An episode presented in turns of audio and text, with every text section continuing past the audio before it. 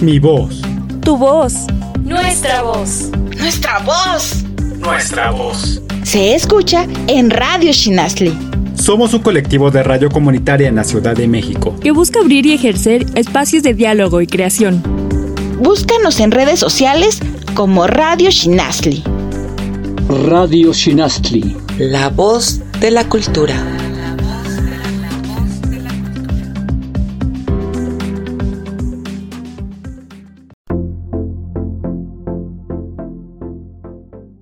Arte, tradición, gastronomía, turismo, todo esto es México y México es Culturama, un programa que te llevará a conocer los rincones de nuestro país a través de su gente sus raíces, su pasión. Acompáñanos en este mágico viaje. Hola, hola, ¿qué tal? Les saluda Elizabeth y es para mí un gusto compartir con ustedes un programa más de Culturama Radio. Angie, ¿cómo estás? Me alegra saludarte. Muy bien, Eli, muy feliz de estar aquí con ustedes una vez más en este programa donde vamos a platicar todo lo que sabemos acerca del medio ambiente. Y yo quiero agradecerles a todos los que nos ven, nos escuchan y nos siguen. Y si es tu primera vez aquí con nosotros, bienvenido. Y por favor, síganos en nuestras redes sociales. Estamos en Radio Shinasli, nos encuentran en Spotify, en Facebook y en YouTube. Y también estamos como Culturama en YouTube y Facebook e Instagram como culturama.radio. Síganos, denle like y además para todos los que nos escuchan o los que no sabían, ya también estamos en el 90.7 de FM de Tlapehuala Guerrero. Así que por ahí nos pueden escuchar también. Muchísimas gracias, bienvenidos. Nick, ¿tú cómo estás? Hola Eli, hola Angie, muy contenta de saludarlas, igual a todos los que nos escuchan, muchas gracias por estar aquí. Hoy vamos a compartir un tema muy especial porque el 5 de junio se celebra o se conmemora el Día del Medio Ambiente. Y en general, para mí, es un tema muy importante que todo mundo debemos de tener en conciencia.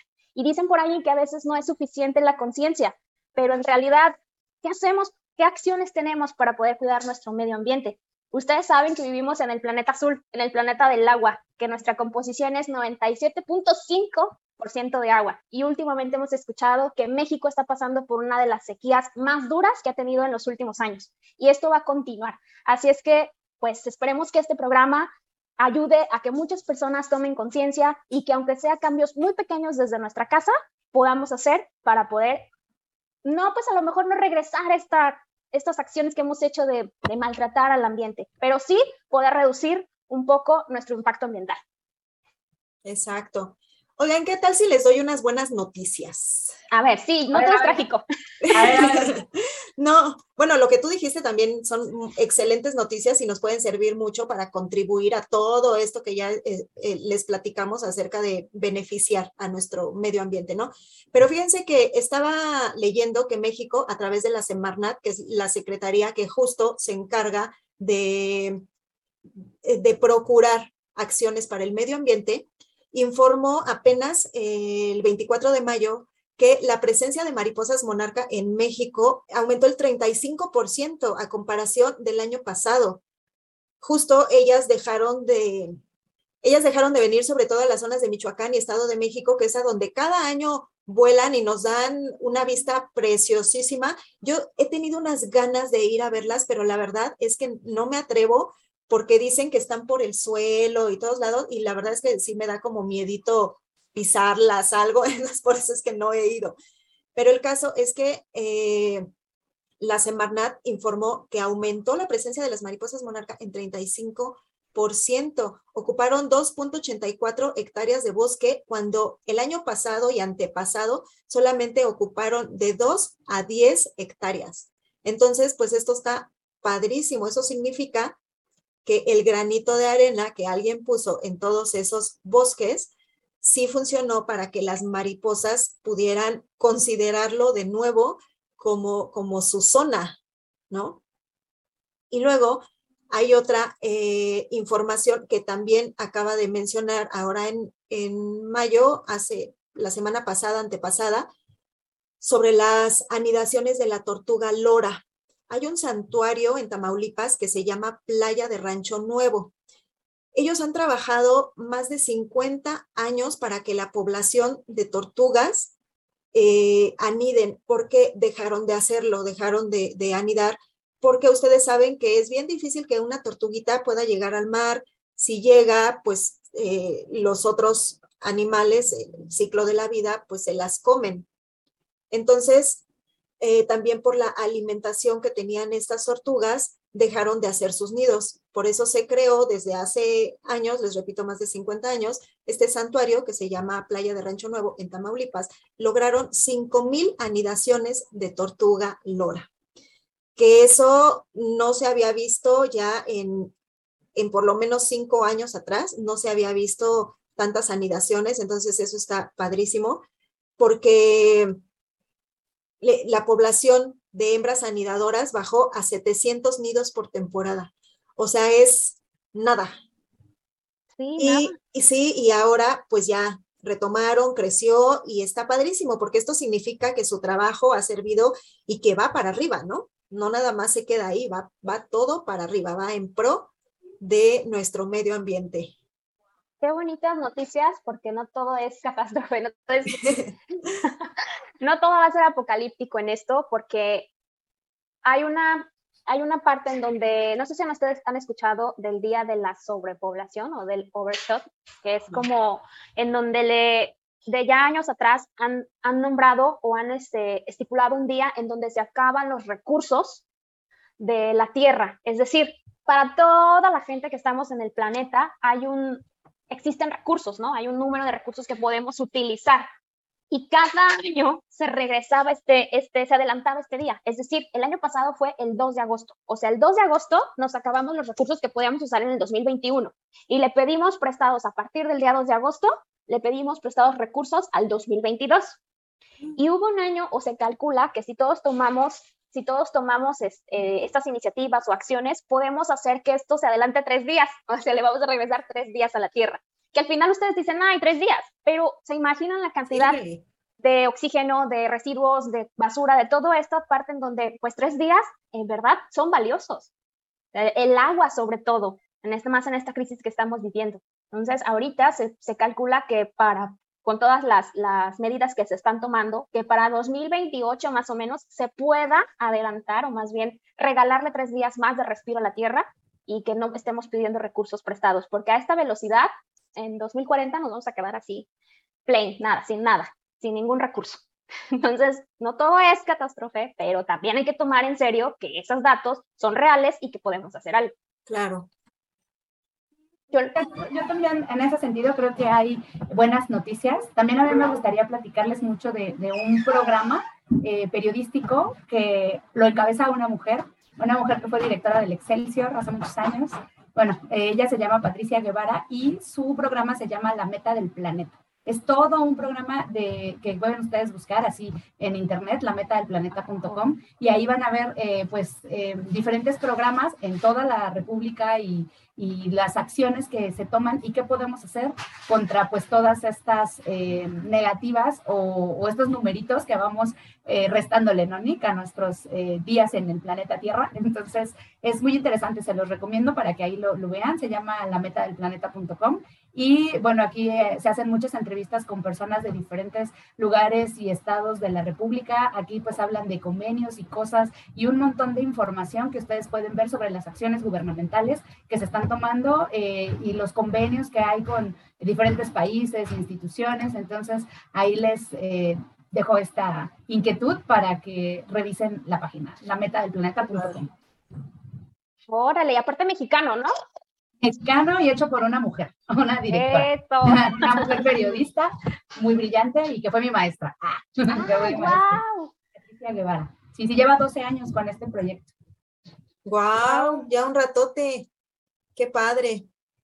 Oigan, y ahora que está, bueno, que se puso tan de moda Netflix y Amazon Prime y todas estas plataformas, también en ellas podemos, podemos ver no solo películas de comedia, de terror, etcétera, sino hay muchos documentales y, películas que abordan este tema del medio ambiente. Eso también nos, nos habla de que la industria cinematográfica está eh, preocupada por concientizar a la gente a través de sus, de sus cintas de todo lo que está sucediendo en el planeta, porque además se tienen que documentar para, para poner, poder, perdón, plasmar en la pantalla lo que sucede. Hay muchas, muchas películas padrísimas, pero si han visto alguna, chicas, eh, me gustaría que platicáramos acerca de eso. ¿Han visto alguna, alguna algún documental, alguna película, Nick? Yo sí, yo he visto, he visto varias, pero en general para recomendarles algo para que pasen el, la semana o el fin de semana que entra, es una que se llama, hay una serie de net, hay unas series de Netflix que se llaman En pocas palabras. Y la primera temporada tiene un, son pequeñas cápsulas, no duran más de 30 minutos, y una de ellas en el, justamente en el episodio 2 de la primera temporada, que se llama La crisis mundial del agua.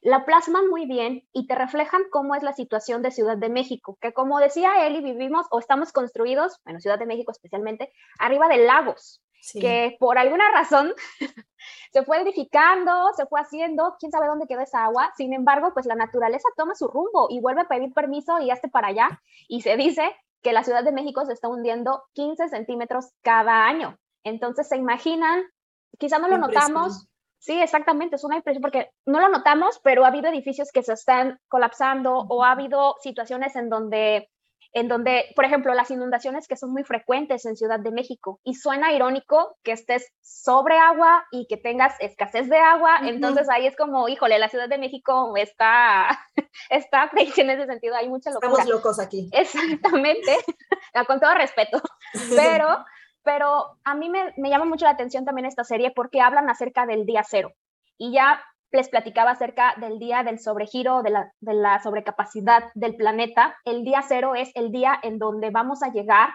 a una situación en donde solo va a haber litros exactos de agua por ciudadano o por población. Entonces, el día cero está muy cerca. No. no es cierto. Es cierto. Cancelado, cancelado.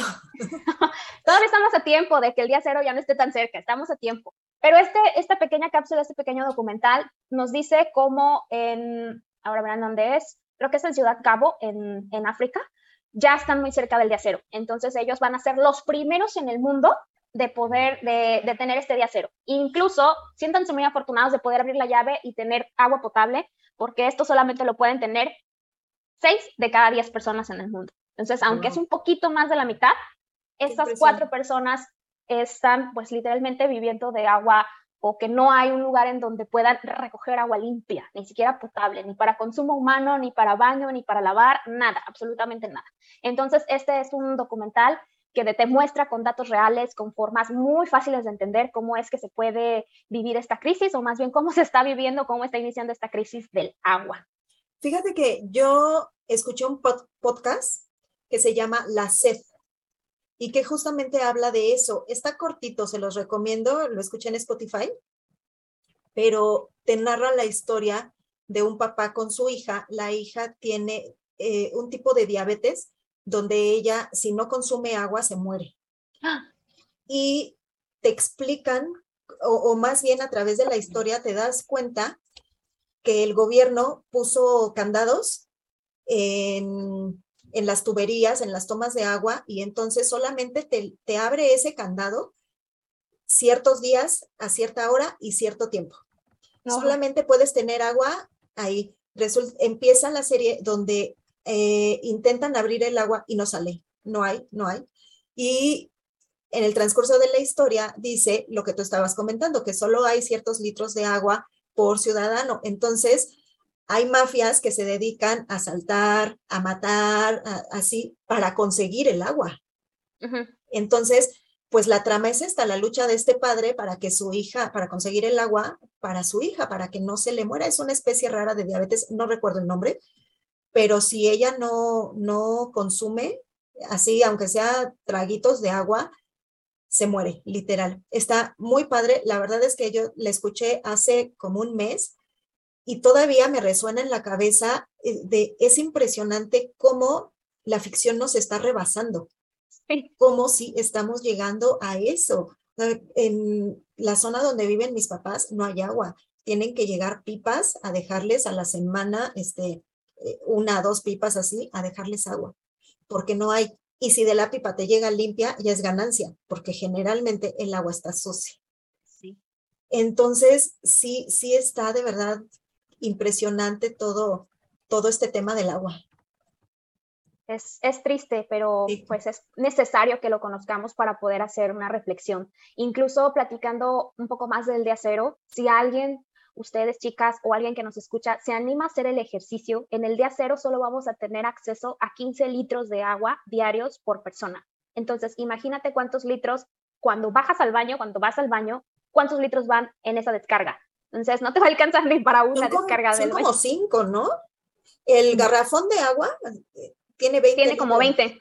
Entonces estamos hablando que a ese garrafón le quitas 5 litros y te quedas con esos 15. Entonces imagínate lavar tus trastes, lavar tu ropa, ir al baño, bañarte, tomar agua. O sea, sí es parte de, de, de reflexionar y de hacer este ejercicio de saber. De hecho, hay partes en donde suena futurista y a veces suena, yo platicando con mi familia, de repente hasta se quedan, ¿cómo crees? Pero la opción de tener un baño en seco puede ser algo que salve, ¿no? Que salve nuestra, nuestro consumo de agua, nuestra agua en este país por lo menos, y ojalá que sea un poco más, esta famosa palabra, normalizado, el baño en seco. Yo estoy pidiendo uno, esperemos que, que llegue pronto, que también es una responsabilidad y a lo mejor va a costar trabajo acostumbrarse en un principio, pero bueno, al final a todo uno se acostumbra. Pues sí. Cuéntanos más, Nick, del baño seco, eso está muy interesante. Cuéntanos, cuéntanos, para quienes no lo conocen y qué es. El baño en seco, imaginen los que nos escuchan en la radio, imaginen una taza del baño, tal cual un inodoro, pero en vez de agua hay una base de acerrín. El acerrín ayuda a que los olores y no se penetren, no es nada sucio. Ustedes de repente han de decir yugo o algo así, pero no. O sea, realmente esto ayuda a que esta base en el fondo donde nosotros regularmente vemos agua haya acerrín. Nos sentamos normal, hacemos normal, como todo, y en vez de hacer una descarga de agua, colocamos una cubeta con una serrín.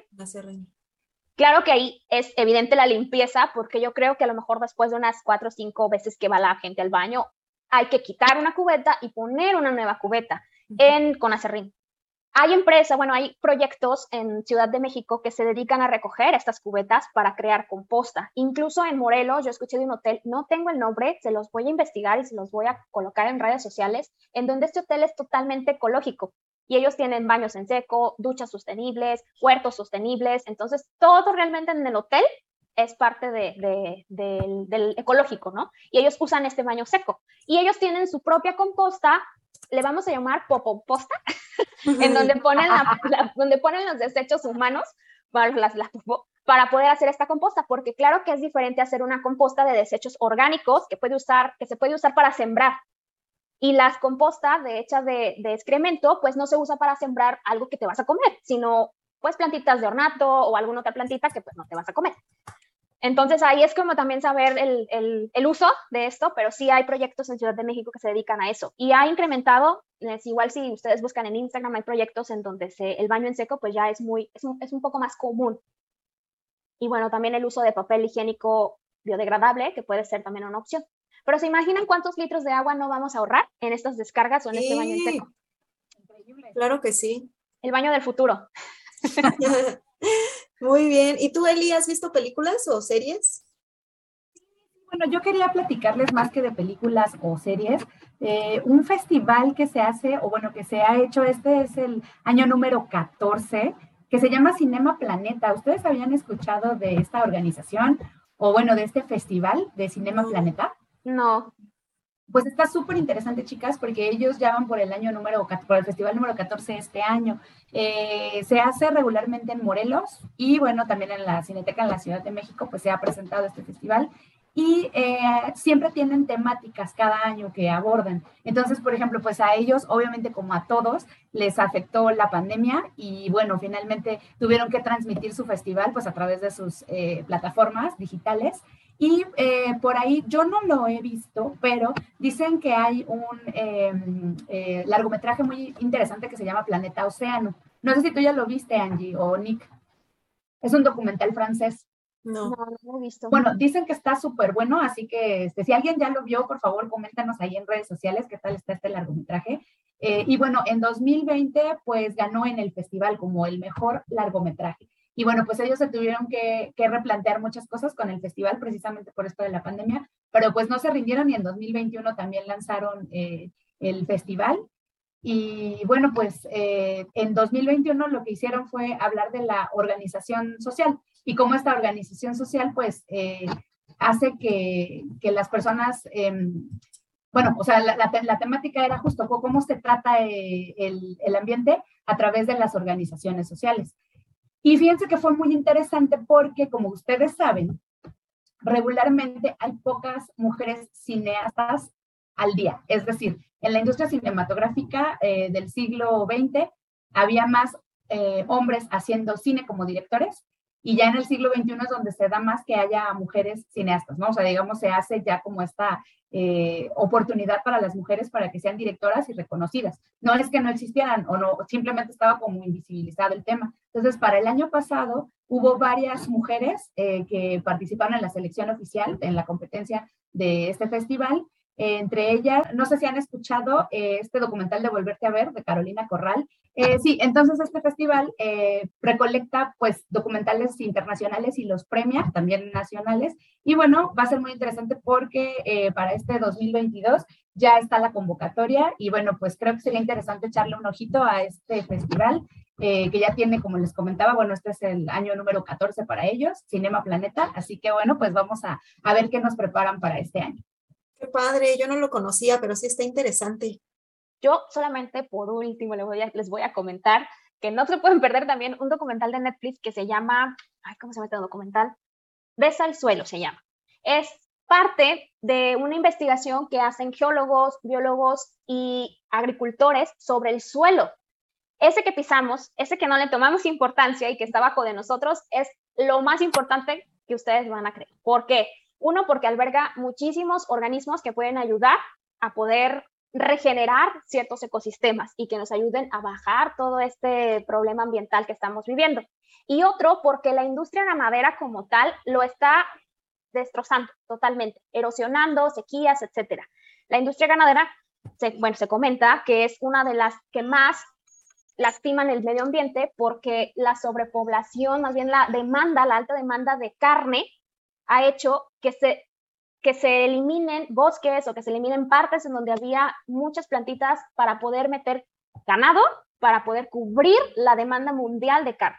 Entonces estamos hablando de, de, algo que no es sostenible para el planeta y que el suelo está perdiendo estos nutrientes tanto para siembra como para lo que nos comemos. ¿De dónde viene todo lo que nos comemos? Como lo decía Angie hace un momento, las plantas son la raíz, o sea, todo viene, todo lo que nos comemos es, eh, viene de la tierra, incluso hasta los animales comen pastito para que nosotros podamos comer animales. Entonces, esta es la parte en donde no le estamos tomando esa importancia. Se ha hablado del agua, se ha hablado del clima, se ha hablado de las sequías, etcétera, pero ¿y el suelo dónde queda? Entonces, aquí vamos a poder encontrar datos que nos pueden ayudar o que son muy reales, mm, sobre todo actuales, porque este documental es del 2020, para poder tomar una conciencia del suelo que estamos pisando.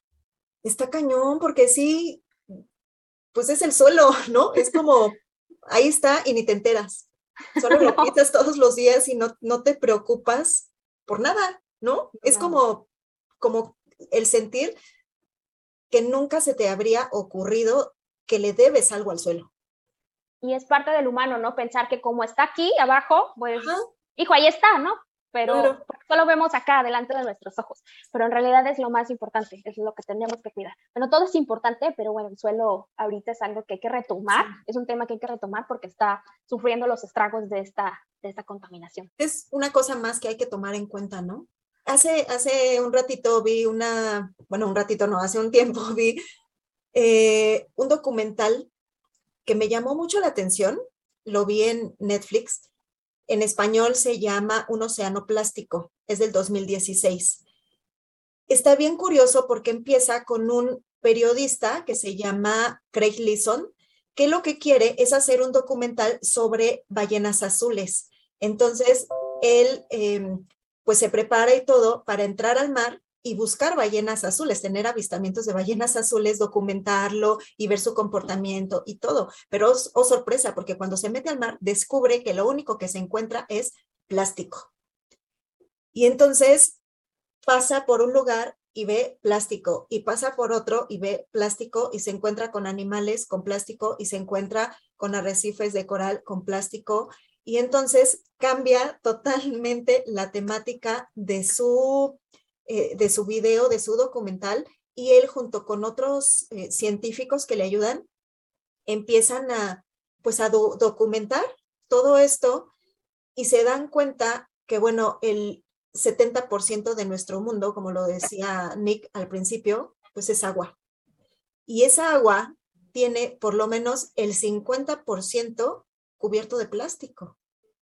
Entonces, es impresionante cómo te hace reflexionar, ya, que lo estás viendo, eh, y él que lo vivió tan de cerca, imagínense lo que sintió, que él, él, él iba con la ilusión de ver ballenas y estar con ellas y ver comportamiento y mostrarle al mundo su descubrimiento.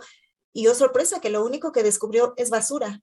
Y además, eh, vi otro, esta es una como, es una docuserie porque son cuatro capítulos nada más, está chiquito, pero este nos habla básicamente de, de la problemática del consumismo, todo lo, lo, que genera de contaminación, de basura, etcétera, la industria del maquillaje, todos los, los muebles que son desechables, los cigarros, el que se le llama falso reciclaje, cuando te dicen, este producto está hecho de productos reciclados y resulta que no es cierto, solamente es marketing para que la gente lo siga consumiendo.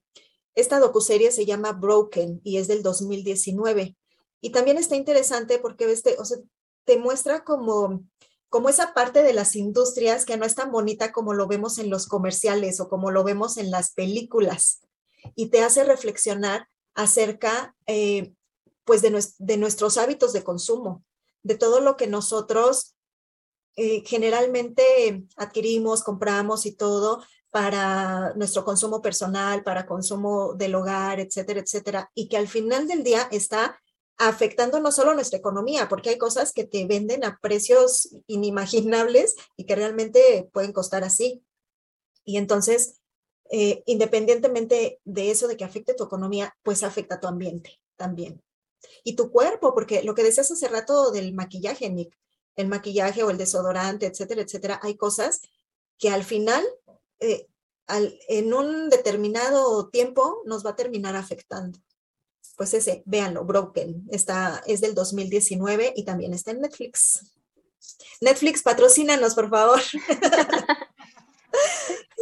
Es cierto, todos estos datos son muy, son, bueno, volvemos a que no todo es catastrófico, no todo es apocalíptico, pero es necesario que tomemos conciencia. Y en estos pequeños momentos, como en esas pequeñas acciones, como la cosmética natural, créanme que yo les voy a platicar quiero que hagamos este ejercicio, chicas, háganlo junto conmigo, de tres cositas que hacemos en nuestra casa para poder ayudarnos, esta pequeña acción que hacemos.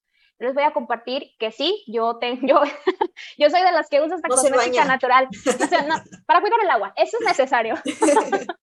yo uso esta cosmética natural y la verdad no ha sido mucha la diferencia la cosmética que venden en los centros comerciales, ¿eh? No es nada, o sea, realmente, es más, hasta tengo, he notado los beneficios, porque yo, por ejemplo, uso piedra de alumbre en vez de, desodorante y a mí me ha ayudado mucho con la cuestión de poder proteger la piel, porque la eh, irritarse es común para mí. Entonces, en ese sentido, ha sido un beneficio para mí. Y la verdad, no les digo, es una diferencia, no le pide nada a la cosmética que además hace experimentos con animales, que además no tiene un compromiso con el medio ambiente. Y bueno, este famoso hashtag ayuda local, porque esto lo puedes conseguir con la persona que está ahí en, la esquina o que está ahí enfrente de tu casa o que van al mercado. Ustedes, chicas que están en Ciudad de México, siéntanse dichosas de tener un mercado y poder ir a comprar a granel y poder encontrar N de cosas, ¿eh? Entonces ahí es realmente algo que es chiquito, pero que yo tengo, no les voy a mentir, tengo dos años y medio con mi piedra de alumbre. Tengo dos años y medio que no compro. Que además no te cuesta lo que te cuesta un desodorante. Me costó 75 pesos. Entonces yo tengo, mm, como que serán como... La verdad sí tuve que comprar uno, un desodorante, porque no me gusta viajar con ella, con la piedra. Entonces, porque es muy sensible. Entonces ya la ya compré su cajita. Antes no me había ideado llevármela en un topper y un traste, pero ahorita ya, hace mucho sí tuve que comprar un desodorante. Ahorita ya la cargo con cuidado y listo. Pero yo dos años y medio que no hago este consumo. Pero imagínate, 70 y algo de pesos, los desodorantes están entre que 40 y 70 y te durarán como un mes. Exacto, más o menos. Tú llevas más de dos años con ella, pues sí.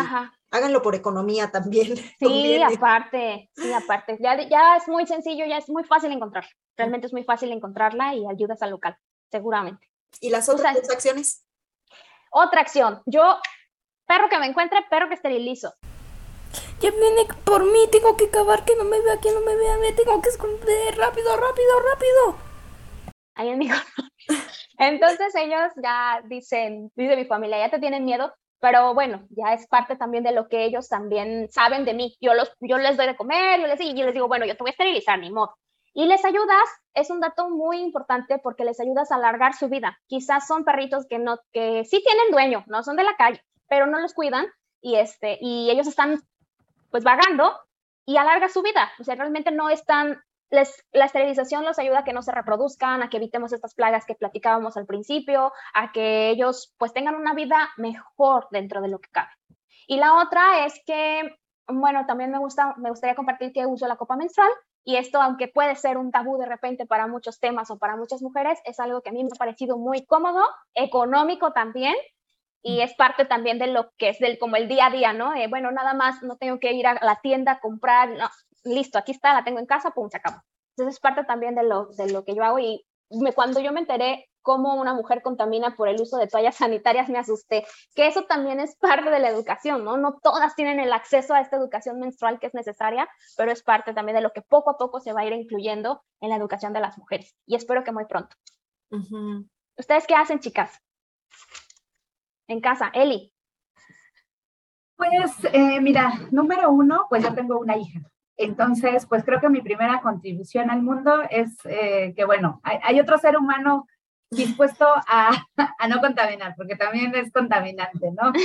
o sea, somos, o sea, contribuí con mi, este, bueno, ya, ya ven, ¿no? Eso de siembra un árbol, ten un hijo y esas cosas, bueno, pues yo ya no he publicado el libro, ya he sembrado arbolitos y ya tuve una hija, así que bueno, entonces, pues mi primera contribución es enseñarle a ella, ¿no? Que lo, sobre el bienestar animal, que es algo también de lo que se da para todo un programa, porque pues nosotros, como bien decíamos hace unos minutos en el programa, mm, pues eh, no tenemos a veces tanta conciencia de que los animales pues también tienen eh, sentimientos que a lo mejor nosotros mm, queremos como todo eh, centralizarlo a que sea humano, pero en realidad pues no, no, no puede ser así, no podemos imaginarnos cómo son los sentimientos de los animalitos, eh, comparándolos con los nuestros, ¿no? Pero desde el momento en que nos sensibilizamos de que ellos sienten que tienen necesidades y que nosotros al final del día pues somos los que, en el caso de los animales domésticos, estamos al cuidado, pues bueno, eh, es como una tarea muy grande que yo tengo, ¿no? Educar a una personita que un día se va a convertir en una persona grande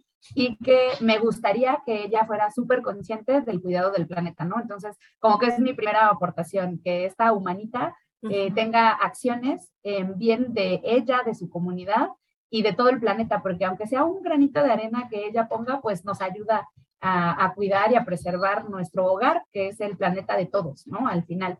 Entonces, y bueno, pues eso, ¿no? El, respeto a los animalitos y a la vida eh, de, ellos es algo que me parece súper importante porque lo mencionábamos.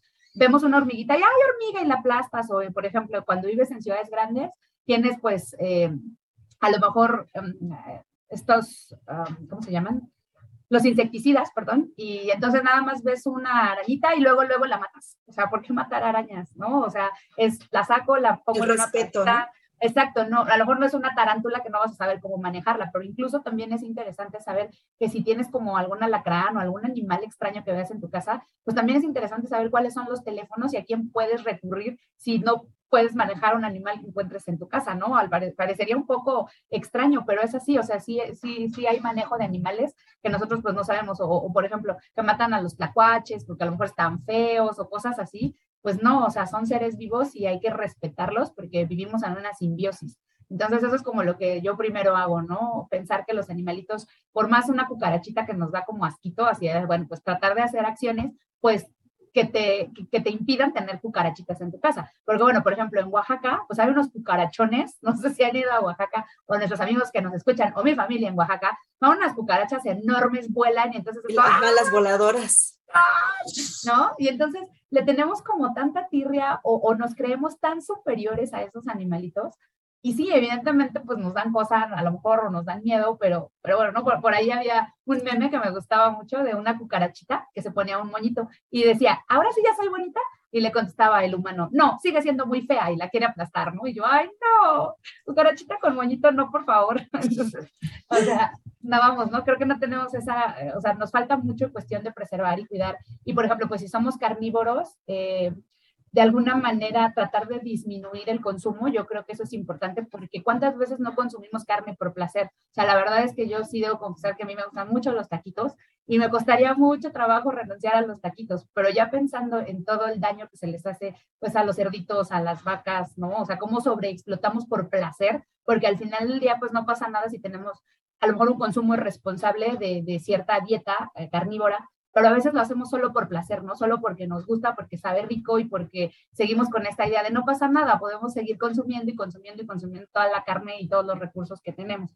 Esa sería como una y principal de los animalitos. Otra, pues es que trato de llevar mi bolsita siempre eh, para basura, ¿no? O sea, yo me doy cuenta que consumimos una cantidad impresionante de cosas que se van metiendo a la bolsita y cuando yo llego a mi casa, no sé si voy en un recorrido de 12 horas fuera de la casa, llego con una bolsa llena de basura y me impresiona que yo solita genere a lo largo del día esa cantidad monstruosa de basura. También soy una friki que recoge basura. Alguna vez ya no, ya no hay botes de basura en el metro de la Ciudad de México, solo en algunas estaciones. Entonces a mí me desquicia que no haya botes y siempre ando buscando a las personas de limpieza que luego andan arrastrando su bolsita ya con residuos para echar mi basura porque ya no hay. Entonces cuando vas ahí en el metro, pues no tienes dónde. Me acuerdo que una vez en el metro Lázaro Cárdenas, San Lázaro, perdón, San Lázaro, eh, encontré una un bote de agua, bueno, más, más bien como de esos vasitos de plástico, grande, gigante, tirado así, y la gente lo pateaba, se los juro, traía todavía popote adentro, lo pateaban, no lo recogían. Entonces yo agarré el vaso, lo recogí y me lo llevé por no sé cuántas estaciones hasta llegar a casa, porque no había un solo bote. Y yo llegué a mi casa en un recorrido de una hora con una basura que no era mía. Entonces suelo recoger basura ajena. Eso suelo hacer. Y bueno, tengo. ¿Qué tal si era de la señora que vende dulces? Le quitaste su vaso. Ándale, sí, le quité su vaso. No, porque estaba tirado y juro que lo pateaba todo el mundo. Ya, ya no era capaz de, de tomarse nada ahí. y por ejemplo, tengo una amiga que también ella, este, su acción es como hurgar en la basura de sus amigos y recoge todo lo que sea reutilizable. Entonces, un saludo para mi amiga Rode que eh, expurga la basura ajena, pero bueno, me pareció que es interesante también eso, ¿no? Como replantearse un poco lo que tiramos y que de pronto si lo podemos volver a usar, pues yo lo uso, ¿no? O sea, es, es, algo que también a veces no lo hago y a veces mi hija es la que me dice, mamá, eso todavía sirve, guárdalo, mira, aquí puedes poner unos colorcitos o puedes utilizarlo para poner tus brochas o cualquier cosa, ¿no? Que ella me dice. Entonces, pues esas son mis pequeñas acciones. Angie, tú cuéntanos tus acciones. Pues yo les voy a decir rápido porque ya se nos está acabando el tiempo. Yo siempre traigo mi bolsita de basura en el coche. Primero. Segundo, eh, en casa sí, sí este, separamos la basura orgánica, inorgánica, y pues así se, se baja al contenedor, ¿no? O así se da a la basura. Tres, yo soy eh, de las que dicen que todo lo inservible sirve. Si lo puedo reciclar, lo reciclo. Entonces, eh, generalmente me ha funcionado. Hay cosas que de plano sí, luego digo, no, esto de plano ya no me sirve para nada, pues se va a la basura, ¿no? Pero sí tengo mucha esa idea del como del reciclaje. Esto me sirve para otra cosa, aquí lo dejo, aquí lo guardo. O algún día me va a servir, tampoco soy acumuladora. Entonces, si es de como, como que sí pienso, visualizo, ¿me puede servir para esto? Ah, ok, ¿no? Otra, lo que les comentaba hace rato de las cajas de cartón, eh, en el súper, si no llevo mi bolsa, entonces busco las cajas, me las traigo y yo las reciclo o eh, eh, las junto igual el, papel, cuadernos, a fin de año, cuadernos, libros, todo, y se llevan a vender para donde los lugares que sí los reciclan. Y pues creo que básicamente es eso. Con el agua también tratamos de ahorrar lo más posible. No me baño en una semana, no, es cierto, sí me baño. Eh, pero sí tratamos como de, rápido, ¿no? Así cinco minutos, diez minutos, lo que sea, así rápido, te enjabonas todo y, y órale, va para afuera, nada de quedarte ahí las dos horas que nos quedábamos hace años, yo me acuerdo, nos quedábamos ahí en el baño, así que el agua te cayera, todo bien rico, pues ahora ya es como de rápido, rápido, porque estás desperdiciando, ¿no? Sí. Pues yo creo que con eso estoy contribuyendo, se nos acabó el tiempo. se fue muy rápido platicar del ambiente. Muchas gracias, chicas, por compartir y gracias a los que nos escuchan. Muchas gracias y déjenos por ahí sus comentarios, qué les pareció este programa, cómo ustedes cuidan al planeta y en sus estados, en sus localidades pues cuáles son las acciones que se toman para cuidar el ambiente. Que estén muy bien, cuídense. Bye, hasta luego. Culturama.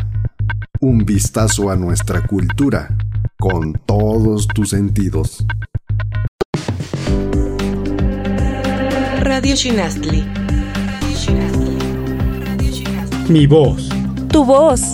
Nuestra voz. Nuestra voz.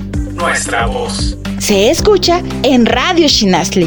Somos un colectivo de radio comunitaria en la Ciudad de México que busca abrir y ejercer espacios de diálogo y creación.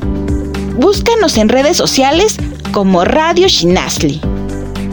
Radio Shinasli. La voz de la cultura.